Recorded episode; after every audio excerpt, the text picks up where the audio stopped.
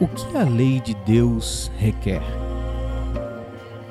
A lei de Deus requer obediência pessoal, perfeita e perpétua. Que amemos a Deus de todo o coração, alma, mente e força. E amemos o próximo como a nós mesmos. O que Deus proíbe nunca deve ser feito, e o que Deus ordena, que sempre seja feito. Mateus 22, 37 a 40 diz assim: E Jesus disse-lhe: Amarás o Senhor teu Deus de todo o teu coração e de toda a tua alma e de todo o teu pensamento. Este é o primeiro e grande mandamento. E o segundo, semelhante a este, é: Amarás o teu próximo como a ti mesmo. Destes dois mandamentos dependem toda a lei e os profetas. John Wesley disse assim: Amar o Senhor Deus de todo o coração, mente, alma e força é o primeiro grande ramo da justiça cristã. Tereis prazer no Senhor vosso Deus, buscando e encontrando toda a felicidade nele. Ouvireis e cumprireis sua palavra.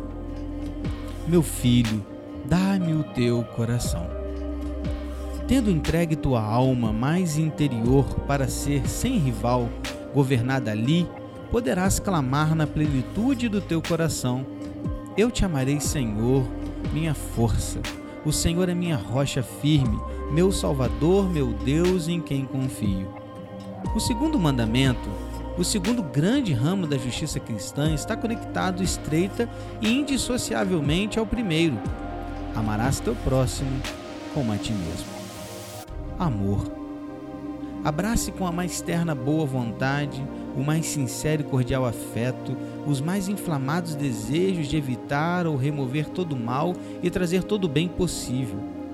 Teu próximo, não somente os amigos, parentes ou conhecidos, não apenas os que são virtuosos e que nos apreciam, que nos estendem ou devolvem bondade, mas toda pessoa, sem excluir aquelas que nunca vimos ou conhecemos pelo nome sem excluir aquelas que sabemos ser más, ingratas ou que nos caluniam.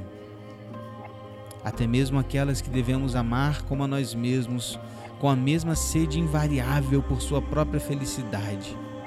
Use o mesmo cuidado infatigável para protegê-las do que poderia entristecer ou ferir sua alma ou seu corpo. Isso é amor. Juan Sanches disse: quando se pergunta o que a lei de Deus requer, a resposta breve é obediência perfeita. Ora, isso soa desanimador, mas temos de entender o contexto no qual a lei foi dada. Foi dada em contexto de graça, da iniciativa salvadora de Deus.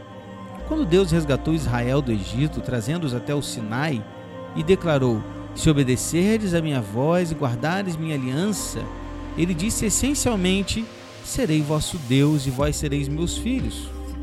O contexto da lei é a iniciativa salvadora de Deus. A obediência perfeita que a lei demanda é uma resposta à iniciativa salvadora de Deus e dedicação de todo o coração. O Antigo Testamento expressa da seguinte maneira: Amarás, pois, o Senhor teu Deus de todo o teu coração e de toda a tua alma e com todas as tuas forças. Deuteronômio 6:5. O contexto da graça motiva uma resposta de dedicação de todo o coração ao Deus que salva. É uma resposta de fé chamada amor. Esse amor flui também em amor ao próximo. Existe apenas um problema. Não somos capazes de obedecer perfeitamente. Mas existem também as boas novas. Em Jeremias 31, Deus diz que escreveria a lei no coração do seu povo em Ezequiel 36, Deus explica ainda mais: E dar-vos-ei um coração novo, e porei dentro de vós um espírito novo, e tirarei de vossa carne o coração de pedra, e vos darei um coração de carne. E porei dentro de vós o meu espírito, e farei que andeis segundo meus estatutos, e guardeis os meus juízos, e os observeis. Versículos 26 e 27.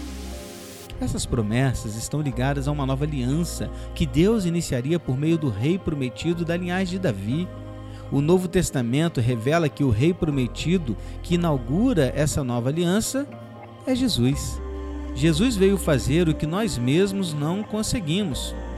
Enquanto permanecia plenamente como Deus, Jesus veio do céu e tomou sobre si a nossa humanidade a fim de nos salvar.